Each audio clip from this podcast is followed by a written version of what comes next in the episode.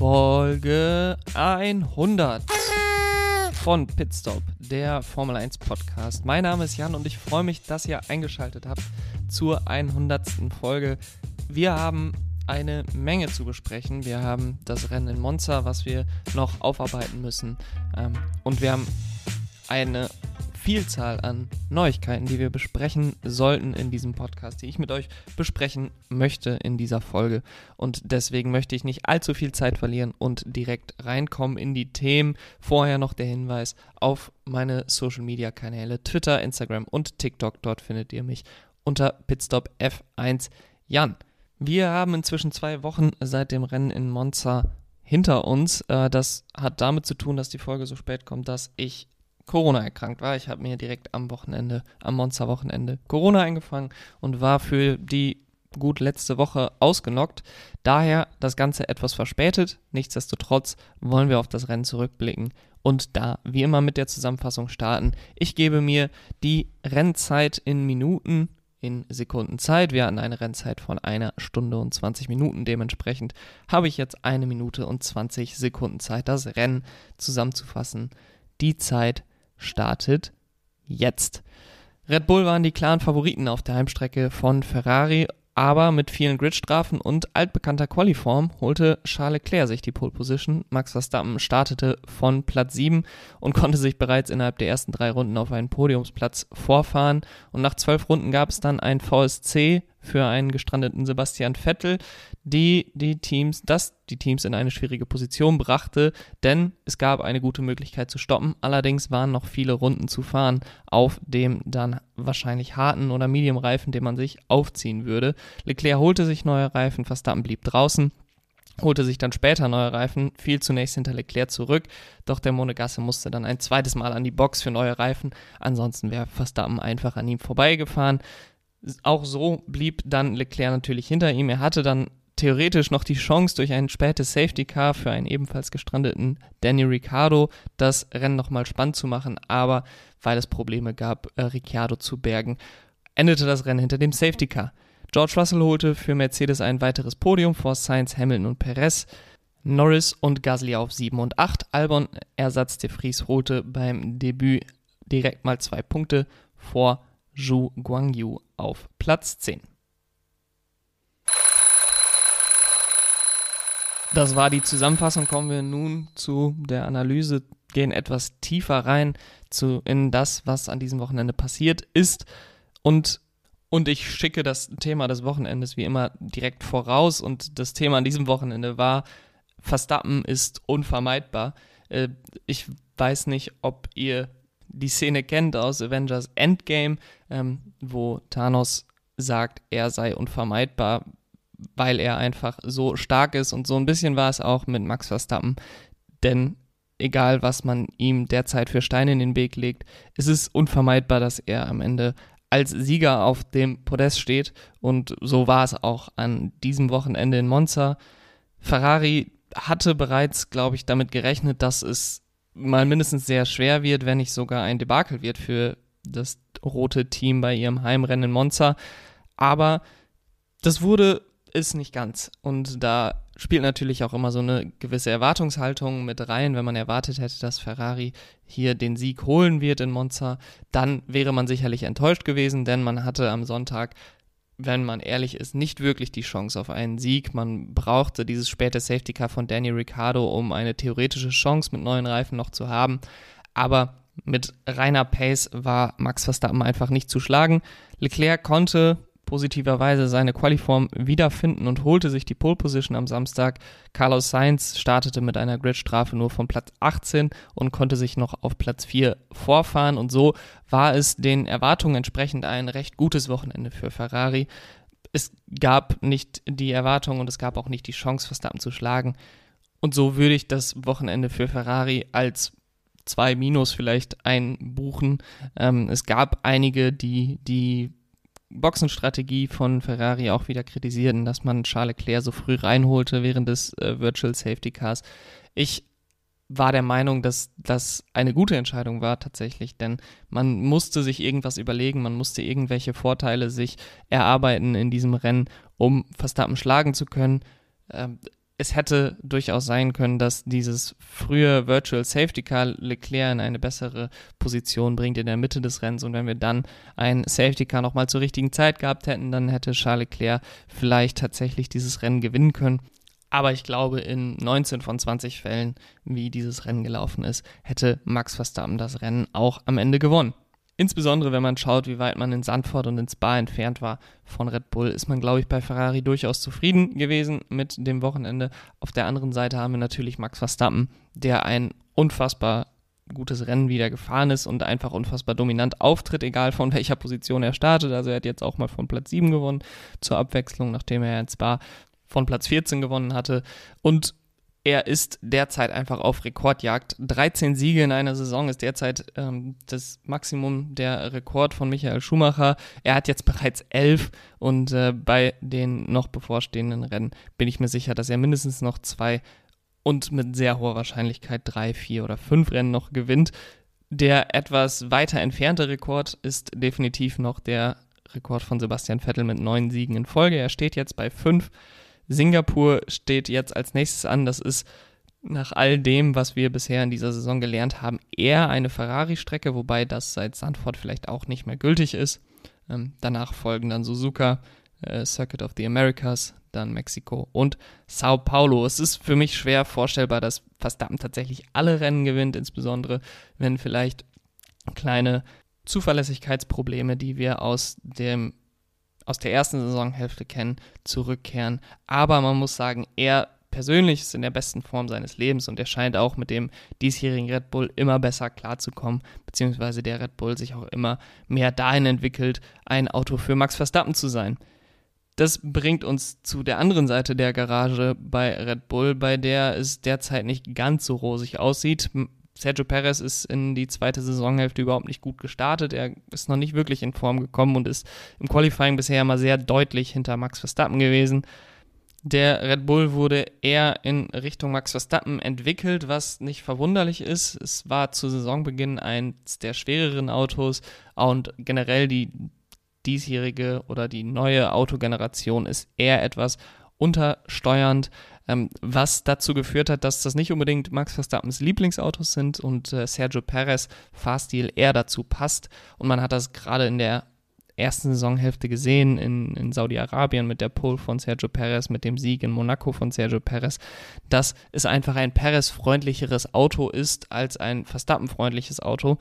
Allerdings entwickelt Red Bull das Auto natürlich immer weiter, bekommt Feedback von den Fahrern und Max Verstappen ist nun mal der Nummer 1 Fahrer und grundsätzlich ist es, glaube ich, so, dass Autos, die etwas übersteuerlastiger sind, mehr Potenzial haben, schnell zu sein. Also die sind nicht unbedingt immer schneller und das kommt auch auf die Fahrer an, wie gut die damit zurechtkommen, das ist klar. Aber in der Regel, man sieht das mit Verstappen und Hamilton, die beide eher ein übersteuerndes Auto bevorzugen, dass diese Autos mehr Potenzial haben, das schnellste Auto zu sein im Feld. Und so entwickelt sich das Auto etwas weg vom Fahrstil von Sergio Perez, was dazu führt, dass er natürlich im Vergleich zu Verstappen insbesondere etwas schlechter aussieht und seine Vertragsverlängerung, die ja nach dem großen Preis von Monaco bekannt gegeben wurde, etwas in einem schlechteren Licht dasteht. Allerdings muss man auch sagen, Sergio Perez liefert immer noch ordentliche Ergebnisse ab. Er fällt jetzt nicht komplett ab, auch gegenüber dem Rest des Feldes. Und wenn das das größte Problem ist, was Red Bull Racing derzeit hat, dann sind sie immer noch in einer sehr guten, sehr positiven Position. Etwas weiter hinten im Feld meldete sich McLaren mit einer sehr soliden Leistung im Kampf um Platz 4 in der Konstrukteursweltmeisterschaft zurück. Alpine hatte aus meiner Sicht überraschend ein ziemlich enttäuschendes Wochenende, nachdem ich ja gesagt hat, dass sie Kandidaten für die Top 5 sind, äh, Mercedes eventuell gefährlich werden könnten an diesem Wochenende. Das war definitiv nicht der Fall. Stattdessen starteten Daniel Ricciardo und Lennon Norris aus der zweiten Reihe und hätten auch beide Punkte geholt, hätte Daniel Ricciardo nicht spät seinen Motorschaden gehabt. Sechs Punkte für Lennon Norris dennoch schließt die Lücke zwar nur marginal, aber die Erwartung war, zumindest aus meiner Sicht, eher, dass Alpine die Lücke weiter öffnen würde. Stattdessen ähm, ist McLaren mit einer sehr guten Leistung zurück im Kampf um Platz 4, um die Konstrukteursweltmeisterschaft und jetzt mit dem Rennen in Singapur eventuell auch wieder favorisiert, die Lücke zu schließen.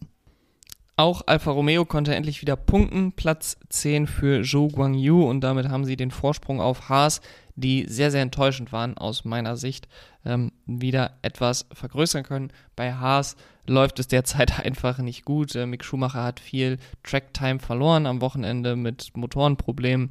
Dann gab es noch eine Strafe für Kevin Magnussen und das Team generell scheint derzeit nicht unbedingt Ruhe zu bekommen ähm, da auch neben der Strecke ist rund um das Cockpit, was neben Kevin Magnussen noch gefüllt werden muss, äh, sehr viele Gerüchte, sehr viele Berichte gibt, sehr viel darüber geredet wird, bleibt Mick Schumacher, muss Mick Schumacher gehen, kriegt Mick Schumacher vielleicht ein Angebot von einem besseren Team oder fliegt er ganz raus aus der Formel 1. Also bei Mick Schumacher ist, glaube ich, die Range an, an, an möglichen Ergebnissen oder möglichen Cockpits für 2023 die größte von komplett raus aus der Formel 1 bis hin zu, er bekommt noch den Alpinsitz.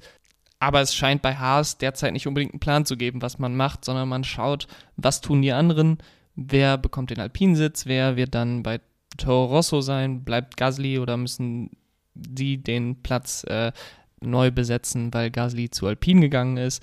Wer bekommt dann den Sitz bei Williams und irgendwie stellt sich Haas da mehr oder weniger hinten an, anstatt proaktiv voranzugehen und zu sagen, okay, wir wollen Fahrer XY und wir versuchen jetzt Fahrer XY in unser Cockpit zu bekommen. Aber eventuell ist Haas da auch in einer finanziellen Situation, die nicht unbedingt zulässt, dass man in ein Vertrags Bieter-Duell mit einem anderen Team gehen müsste und dann eventuell einem Fahrer mehr Geld zahlt als derzeit und äh, das finanziell dann schon wieder schlechter aussieht. Bei Haas, das will man vielleicht auch vermeiden. Dementsprechend interessante Taktik. Ich bin gespannt, wer den Platz neben Kevin Magnussen nächstes Jahr bekommen wird. Das Rennen in Monza war insgesamt ein langweiliges Rennen, muss ich sagen. Ich äh, lag mit Corona auf der Couch und habe äh, zwischendurch dann auch mal die Augen zugehabt, aber nicht wirklich das Gefühl gehabt, etwas verpasst zu haben. Es hätte nochmal spannend werden können, als Daniel Ricciardo einige Runden vor Ende das Auto mit einem Motorschaden abstellen musste. Da gab es dann aber Probleme, das Auto zu bergen. Und so endete das Rennen passenderweise nach einem eher langweiligen Rennen hinter dem Safety Car. Keine Spannung kam nochmal auf zum Schluss. Und so hatten wir mit einem eher langweiligen Rennen in Spa, einem erwartet langweiligen Rennen in Sandford und jetzt einem langweiligen, langweiligen Rennen, wahrscheinlich dem langweiligsten Rennen der Saison bisher in Monza, einen sehr enttäuschenden Auftakt in die zweite Saisonhälfte. Ich hoffe, dass sich das Ganze noch wieder umkehrt, dass wir jetzt spannende Rennen bekommen in Singapur. Ähm, ich freue mich auf die Rückkehr nach Singapur, ich freue mich auf die Rückkehr nach Suzuka. Und dann hoffe ich, dass auch wenn die Weltmeisterschaft schon entschieden zu sein scheint, wir noch einige spannende Rennen bekommen und vielleicht auch noch die eine oder andere Überraschung in dieser Saison haben. Wir haben bisher ja nur Siege von Red Bull und Ferrari gesehen.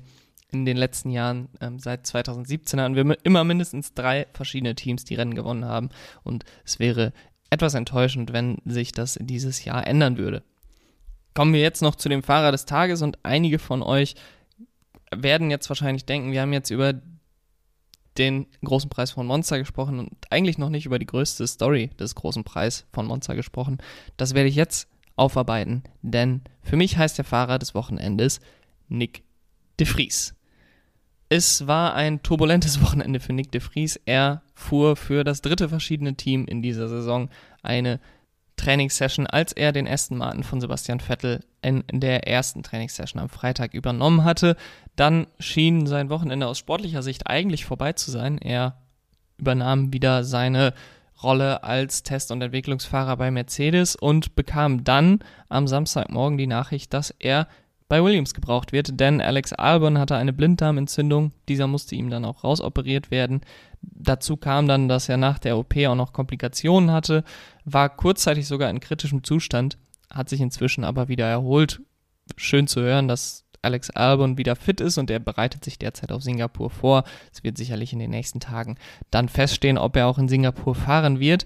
Aber in Monza musste er ersetzt werden und für ihn sprang dann Nick de Vries ein und er machte es überragend. Also er bekam am Samstagmorgen kurz vor dem dritten freien Training die Info, holte sich dann Platz 13 im Qualifying durch ein Haufen an Gridstrafen kam er dann auf Platz 8 vor und konnte sich durchgängig im Rennen eigentlich in den Punkterennen halten und wurde am Ende Neunter. Es war ein Debüt nach Maß für Nick de Vries, der ja in den vergangenen Jahren 2019 erst Formel 2 Meister wurde, dann in der Saison 2020-21 Formel E Weltmeister wurde, der erste Weltmeister der Formel E wurde und dann jetzt sein Formel 1 Debüt gefeiert hat und mit einem neunten Platz direkt mal zwei Punkte geholt hat, verdrängt damit Nicolas Latifi von Platz 20 in der Fahrerweltmeisterschaft und hat definitiv eine Duftmarke hinterlassen. Er katapultierte sich nämlich mit dieser Leistung, glaube ich, endgültig aus einer Position, wo er eine Außenseiterchance auf ein Cockpit für 2023 hatte, direkt auf einen Platz im Rampenlicht im großen Fahrermarkt Karussell der Formel 1 in diesem Jahr. Es wird sich in den nächsten Wochen entscheiden, ob er einen Platz bekommt, aber sowohl Alpha Tauri als auch Williams sollen großes Interesse an ihn haben. Und es würde mich derzeit eher überraschen, wenn er nächstes Jahr nicht in der Formel 1 ist, als würde er nächstes Jahr in der Formel 1 fahren. Also ich glaube, dass er nächstes Jahr in der Formel 1 fahren wird. Für welches Team, da will ich mich nicht festlegen, aber ich denke, dass er nun endlich seine Chance bekommen wird. So viel zu dem Rennen in Monza. Kommen wir zu einer Welle an Neuigkeiten von der Formel 1 aus dem Formel 1 Zirkus, den die sich in den letzten zwei Wochen angestaut hat. Und wir starten mit dem Fahrermarkt, denn dort ist, nachdem es über die ersten zwei Wochen nach der Sommerpause etwas abgeflacht war, wieder sehr starke Bewegungen reingekommen. Und das Ganze ging los am Mittwoch mit der Verlängerung von Yuki Tsunoda. Keine Überraschung, insbesondere da Pierre Gasly vor dem Absprung zu Alpine steht und Franz Toast schon mal gesagt hat, ich werde nicht wieder mit zwei Rookie-Fahrern fahren. Dazu kommt, dass in der Formel 2 jetzt nicht unbedingt die Red Bull Junior so sehr überzeugt haben, dass einer von ihnen unbedingt in ein Cockpit bei Alpha Tauri müsste.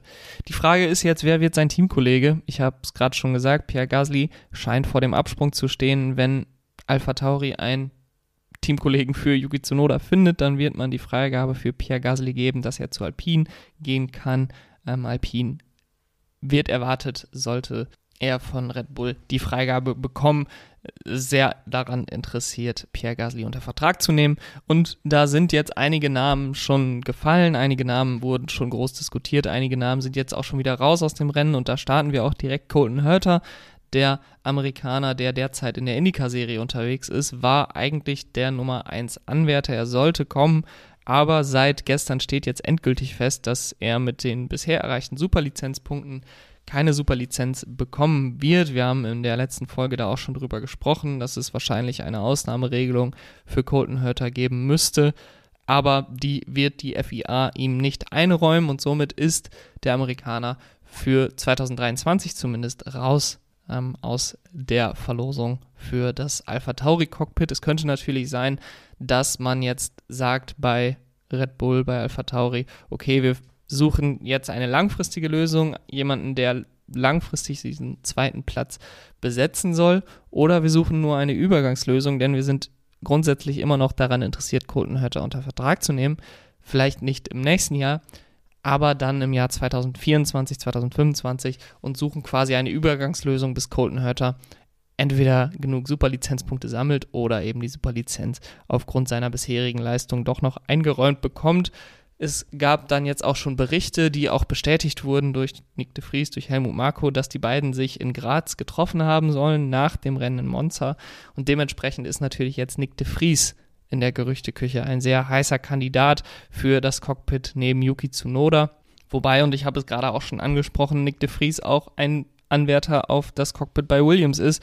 Und ich muss ehrlich sein, als Nick de Vries, der mit 27 jetzt nicht mehr der junge Hüpfer ist, nicht unbedingt äh, jetzt der Kandidat ist, der von Red Bull durch Alpha Tauri entwickelt wird, um dann irgendwann im Red Bull zu sitzen, sondern eigentlich eher jemand ist, der schon ein etablierter Fahrer ist, der jetzt seine erste Chance in der Formel 1 bekommen soll und sich am besten für vier, fünf, sechs Jahre noch in der Formel 1 halten kann, weiß ich gar nicht, ob ich unbedingt zu Alpha Tauri wollte, denn dort habe ich natürlich die Möglichkeit oder dort besteht immer die Möglichkeit, dass ein Red Bull Junior von unten hochkommt. Und wenn ich dann der zweitbeste Fahrer am Alpha Tauri im letzten Jahr war, dann werde ich wahrscheinlich ersetzt. Und da ist Red Bull ja auch für bekannt, dass Leistungen am Ende des Tages zählen. Und wenn die Leistungen nicht 1A top sind, dann wird man bei Alpha Tauri auch relativ schnell ersetzt, denn der Talentpool, auch wenn er derzeit in der Spitze nicht so stark ist, ist natürlich bei Red Bull immer tief und früher oder später wird da ein Fahrer sich in die Position bringen und diesen Alpha Tauri-Sitz einfordern können. Insbesondere natürlich dann, wenn Red Bull jetzt auch noch außerhalb des Talentpools fischt nach Fahrern wie eben Colton Hurter aus den USA. Es gibt auch immer noch die Möglichkeit, dass Pierre Gasly bleibt, muss man auch noch dazu sagen, denn vertraglich ist der Franzose ja weiterhin an Alpha Tauri gebunden. Sie haben im Juni ihn sogar verkündet als Fahrer fürs nächste Jahr. Also eigentlich stände es gar nicht zur Debatte, wäre Alpine nicht sehr daran interessiert, ihn unter Vertrag zu nehmen und Red Bull, Helmut Marko im Umkehrschluss gesagt hat, okay, wenn ihr ihn unter Vertrag nehmen wollt, dann werden wir ihm keine Steine in den Weg legen, dann soll er auch Alpha Tauri verlassen dürfen, unter der Bedingung, dass wir einen angemessene, angemessenen Ersatz bekommen und der steht halt derzeit noch nicht fest. Und es kann natürlich auch sein, dass man jetzt die Möglichkeiten abwägt, äh, Nick de Vries sich anschaut, Colton Hurter ist jetzt raus, ohne Superlizenz und dann am Ende zu dem Entschluss kommt, gut, wenn wir jetzt sowieso nur nach einer Übergangslösung für ein Jahr suchen, dann können wir auch weiter an, an Pierre Gasly festhalten und dann im nächsten Jahr Pierre Gasly ziehen lassen und ihn durch Colton Hurter oder Ayumu Iwasa oder Liam Lawson, wer auch immer dann aus der Red Bull Akademie hochkommt, ersetzen. Das würde ich nicht hundertprozentig ausschließen. Es sieht derzeit eher danach aus, dass man Pierre Gasly ziehen lassen wird. Aber ich werde weiterhin äh, Pierre Gasly als valide Option bei Alpha Tauri sehen, solange niemand anderes bestätigt wurde. Die zweiten großen Neuigkeiten im Fahrermarkt kamen dann am Freitagmorgen, als Williams bekannt gegeben hat, dass sie nach drei Jahren mit Nicolas Latifi den Vertrag mit dem Kanadier nicht verlängern würden. Es ist, glaube ich, für alle, die die Formel 1 in den letzten zwei bis drei Jahren verfolgt haben, keine große Überraschung, dass Nicolas Latifi jetzt Williams verlassen wird. Sie wollten letztes Jahr, nachdem George Russell seinen Abgang bestätigt hatte, etwas Kontinuität haben und haben deshalb an Nicolas Latifi festgehalten. Sonst wäre er eventuell auch schon im letzten Jahr weg gewesen. Man muss allerdings sagen, dass abgesehen von seinen Leistungen auf der Strecke, die natürlich am Ende des Tages entscheidend sind, er, glaube ich, einen sehr positiven Einfluss auf Williams hatte, nicht nur durch sein Geld, was natürlich auch ein wichtiger Faktor war. Sein Geld hat das Team durch eine schwierige Zeit 2020 gebracht, aber er war auch, ähm, ich glaube, immer ein Teamplayer. Er hat neben der Strecke keinerlei Probleme gemacht und auch auf der Strecke, auch wenn er langsam war, war er jetzt kein unfairer oder auffälliger Fahrer. Ähm, er hatte natürlich den Vorfall in Abu Dhabi 2021 durch seinen Crash äh, mit seinem vermeintlich kaputten Unterboden, wo er dann den Crash hatte, der das Safety Car auslöste, die das Safety Car, was am Ende des Tages Max Verstappen zum Weltmeister machte, wo er sich sehr viel Hass online ausgesetzt sah, was natürlich keinerlei Schuld von ihm war ähm, und sicherlich auch psychisch nicht einfach für ihn war, mental nicht einfach für ihn war. Ähm, ich glaube, er ist ein sehr sympathischer Typ. Er macht immer einen sehr guten Eindruck ähm, neben der Strecke und hatte seine Zeit in der Formel 1 nicht weniger verdient als andere Paydriver in der Vergangenheit. Jetzt hat Williams eine neue Situation, neue Investoren, neue Eigentümer, die die Geldsorgen, die Williams in den vergangenen Jahren hatte, größtenteils beendet haben. Die Formel 1, das kommt dazu, ist derzeit noch auf einem aufsteigenden Ast, was die Sponsorengelder angeht. Überall ploppen neue Spon Sponsorings auf, die noch mehr Geld in die Kassen der Teams spülen. Ähm, und dazu haben wir dann das Budget Cap, was natürlich den Wert der Euros, die reingespült werden, durch die durch solche Paydriver wie Nicolas Latifi etwas senkt. Er war jetzt in der Formel 1 auch der letzte Fahrer, der wirklich direkt Geld an das Team gezahlt hat für seinen Sitz. Bis zu 30 Millionen Euro stehen da im Raum. Ähm, Lance Stroll ist natürlich eine Ausnahmesituation. Sein Vater bezahlt auch direkt an das Team, aber seinem Vater gehört auch das Team. Ähm, dementsprechend ist Lance Stroll in gewisser Weise auch ein Paydriver auf der anderen Seite, aber in einer Sonderstellung und Paydriver in dem Sinne wie Nicolas Latifi, dass sie wirklich nicht talentiert genug sind eigentlich für die Formel 1, aber dadurch, dass sie eben sehr viel Geld mitbringen, einen Platz bekommen. Die gehören, glaube ich, größtenteils der Vergangenheit an, eben wie gesagt durch steigende Sponsorengelder, durch die Budget Cap ist es einfach nicht mehr so attraktiv für die Teams, Paydriver anzustellen, wie das vielleicht vor einigen Jahren noch war. Und ich hoffe und glaube, dass das eine kontinuierliche Entwicklung ist, eine dauerhafte Entwicklung, die wir dann so auch in den nächsten Jahren weiter beobachten können. Natürlich wird es immer so sein, dass ein gewisses, ich sage mal, Marketingpotenzial auch in Zukunft ein Faktor dabei sein wird, ob man einen Fahrer einstellt oder nicht. Klar, ein Zhu Guangyu bringt als chinesischer Fahrer natürlich einige Sponsoren aus China mit.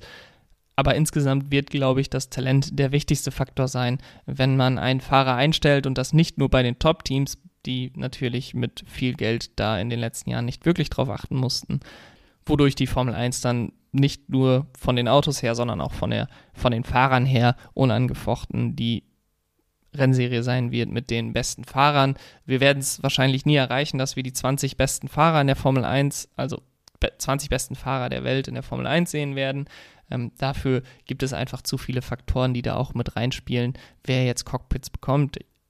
Nicht nur das Talent, das Marketingpotenzial, auch ähm, Connections, äh, wo kommt der Fahrer her? Und das ist immer eine sehr komplexe Entscheidung. Von daher ist es auch grundsätzlich schwierig zu sagen, was sind die 20 besten Fahrer der Welt. Ähm, aber ich glaube, dass wir uns da näher hinbewegen werden, näher drankommen werden, dass wirklich die talentiertesten Fahrer auch die Sitze in der Formel 1 bekommen. Und das ist für den Sport grundsätzlich eine positive Entwicklung. Kommen wir jetzt zu einem Thema, über das ich in der Vergangenheit schon mehrfach geredet habe und das jetzt wieder sehr aktuell geworden ist. Und das ist der Formel 1 Kalender, insbesondere jetzt für die Saison 2023 denn der wurde in der vergangenen Woche verkündet mit insgesamt 24 Rennen von Anfang März bis Ende November, zwei Tripleheader und unzähligen unzufriedenen Fans, verantwortlichen Fahrern, Mitarbeitern der Formel 1. Ähm, es ist wirklich faszinierend, wie die Formel 1 es geschafft hat, einen Kalender hinzubekommen, der entgegen aller Ankündigungen, die sie gemacht haben, wie sie den Kalender verbessern wollen, aufgestellt wurde, ähm, der noch mehr Rennen als in dieser Saison angekündigt waren, beinhalten wird und dementsprechend für Empörung, Enttäuschung und Wut bei allen Beteiligten gesorgt hat. Also ich habe wirklich kaum jemanden gefunden, der dem Kalender positiv gegenüberstand. Ähm, die Ankündigung, dass man Rennen nach regionalen Gruppen aufteilen würde, die ist keinesfalls wahr geworden. Man hat es nicht mal geschafft, Montreal im Juni und Miami im Mai zusammenzulegen. Stattdessen fliegen wir zwischendurch nach Europa für drei Rennen. Dazu ziehen wir Spa und Sandford auseinander, indem man Spa vor die Sommerpause und Sandford nach die Sommerpause äh, bringt. Katar und China kehren, wie angekündigt, zurück auf den Kalender. Ähm, Monaco hat eine Vertragsverlängerung bis 2025 und Las Vegas wird um 22 Uhr abends in Las Vegas stattfinden, aber nicht Sonntagabends, sondern Samstagabends, sodass das Rennen um 6 Uhr morgens in Großbritannien beziehungsweise dann um 7 Uhr morgens in Deutschland und dem Rest Europas stattfinden wird am Sonntag. Ich bin es fast leid, jetzt den Kalender komplett auseinanderzunehmen und zu sagen, was man alles verbessern könnte. Es gibt so viele leichte Verbesserungen, die den Kalender schon deutlich besser machen würden. Ähm, die Formel 1 ist dabei, bis 2030 klimaneutral werden zu wollen.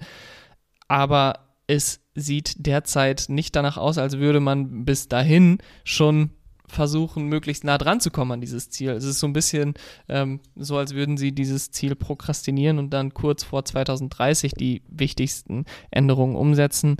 Ich habe Anfang 2021 ein ausführliches Video darüber gemacht. Das findet ihr auch auf dem YouTube-Kanal. Warum es so wichtig ist, dass die Formel 1 den Kalender so anpasst, dass wir möglichst wenig ähm, Entfernung zurücklegen müssen. Äh, die Formel 1 möglichst wenig Entfernung zurücklegen muss. Insbesondere natürlich bei den Überseerennen. denn die Formel 1 wird äh, Sustainable Fuels, also ähm, nachhaltige, nachhaltige, nachhaltigen Kraftstoff einsetzen, der keine, kein CO2 mehr ausstoßen wird. Aber der Ausstoß von CO2 bei den Rennen durch die Fahrzeuge ist ein Bruchteil des CO2-Ausstoßes, den die Flugzeuge, Lkw und alle weiteren Transportmittel ausstoßen, die die Formel 2 benötigt, um eben von Rennen A zu Rennen B reisen zu können, alles rüberbringen zu können auf die, zu den Überseerennen.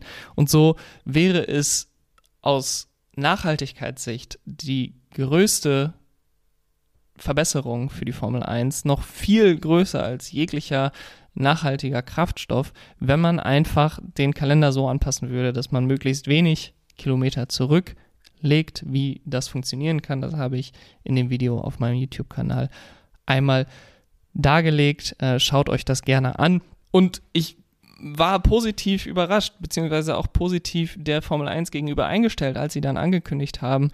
Ähm, ich war, es war, glaube ich, im Mai oder im Juni, dass sie angekündigt haben, wir werden den Kalender regional gruppieren. Wir werden den Kalender so organisieren, dass regional nah beieinander liegende Rennen direkt hintereinander stattfinden, sodass wir weniger lange Verkehrswege haben. Da habe ich gedacht, das ist ja super. Wir haben derzeit Miami im Mai, dann zwei, drei Rennen in Europa, Kanada im Juni. Wenn man diese einfach auf Ende Mai, Anfang Juni legt, diese beiden Rennen, dann hat man schon so viel Reiseausstoß, Logistikausstoß vermieden. Dazu auch noch eben Reisezeit, die man muss ja auch an die ganzen Teams denken, an die ganzen Mitarbeiter der Teams, die vor Ort an der Strecke sind. All das wäre so stark reduziert worden, dass alleine diese kleine Veränderung schon sehr positiv aufgefasst worden wäre. Aber nicht mal das hat man hinbekommen. Man hat es auch nicht hinbekommen, Austin und Mexiko und Las Vegas in eine Reihenfolge zu bringen. Stattdessen ist Las Vegas jetzt am Ende der Saison direkt vor Abu Dhabi und der europäische Teil des Kalenders wird wieder durch Kanada unterbrochen. Es geht mir nicht in den Kopf, wie man Ankündigungen machen kann, dass man nicht mehr als 23 Rennen machen wird, dass man die äh, Strecken regional gruppieren wird und all das einfach aus dem Fenster wirft und einen Kalender veröffentlicht und den dann auch noch positiv darstellt. Ich fand es wirklich zynisch, dass die Formel 1 einen Tweet rausgebracht hat, wo drauf stand, rekordbrechende 24 Rennen, ähm, als wäre das etwas Positives. Also ich bin wirklich in allen Belangen enttäuscht, was den neuen Kalender für die Saison 2023 angeht.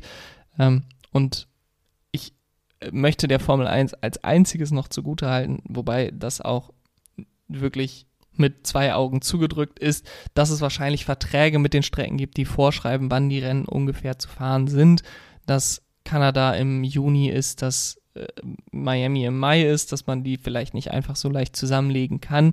Auf der anderen Seite muss man sagen, die Formel 1 hat eine dermaßen starke Verhandlungsposition gegenüber der Rennveranstalter, dass man eigentlich damit rechnen sollte, dass wenn man wirklich das als Priorität ansieht, den Kalender so zu verändern, dass man weniger Reisedistanz hat, dass man weniger CO2 und CO2-Äquivalente ausstößt, dass man das hinbekommen würde, wenn man wirklich wollte. Die Formel 1 zeigt aber mit dem neuen Kalender, dass dieser Wille derzeit einfach nicht da ist.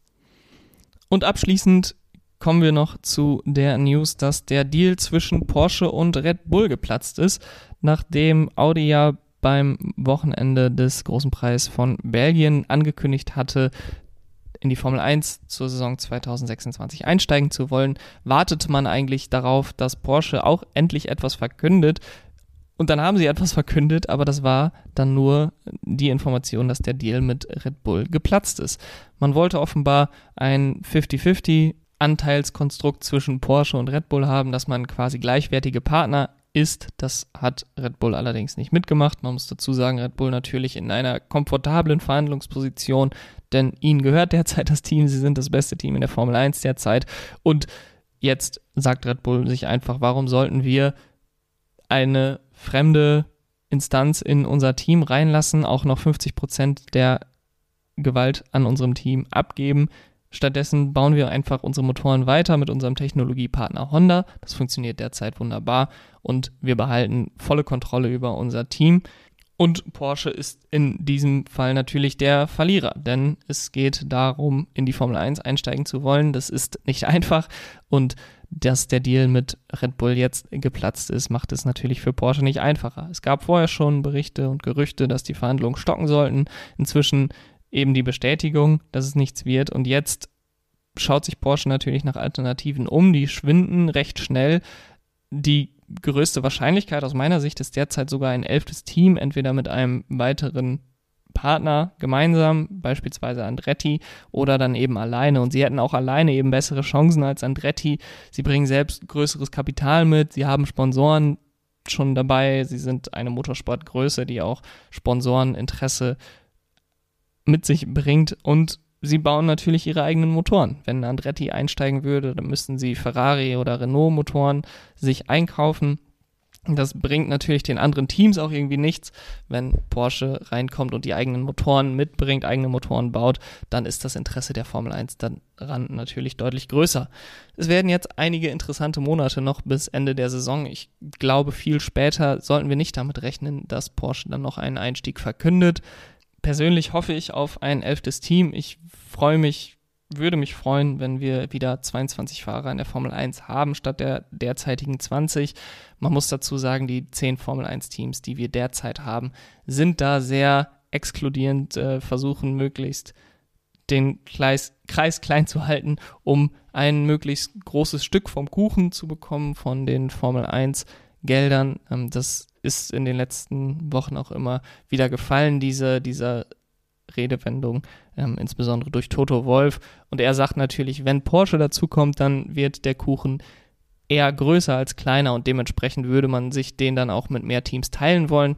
Deswegen sehe ich derzeit als erstes ein elftes Team, ein Porsche-Werksteam ähm, als Möglichkeit für einen Porsche-Einstieg oder es kann am Ende ja immer noch auch dazu kommen, dass Porsche sagt, okay, wenn es nicht so funktioniert, wie wir uns das vorgestellt haben, dann steigen wir eben nicht in die Formel 1 ein, was natürlich schade für die Fans wäre, für den Motorsport in Deutschland sicherlich auch wäre und ähm, dann eben dazu führen würde, dass wir wieder nicht Porsche nach vorheriger Ankündigung in der Formel 1 hätten.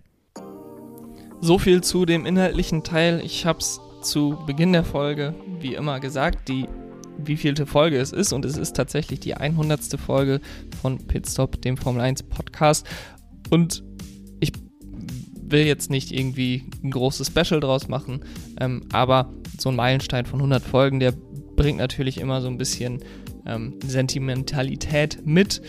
Und ich freue mich, dass immer viele von euch einschalten, ähm, den Podcast auch abonniert haben, den Podcast bewertet haben, ähm, mir auf Twitter folgen, mir auf Instagram oder TikTok folgen, mit mir interagieren. Und ich werde weiterhin daran arbeiten, den Podcast noch besser zu machen, den Podcast interessanter zu machen und so euch den bestmöglichen, die bestmöglichen Infos ähm, möglichst interessant verpackt zu übermitteln. Und ich hoffe, dass ihr weiterhin einschaltet, dass ihr weiterhin Spaß an dem Podcast habt, wie ich Spaß an dem Podcast habe und hoffe, dass wir noch mindestens 100 weitere Folgen haben werden und starten dabei mit Folge 101, die in der nächsten Woche kommt mit der Vorschau auf den großen Preis von Singapur.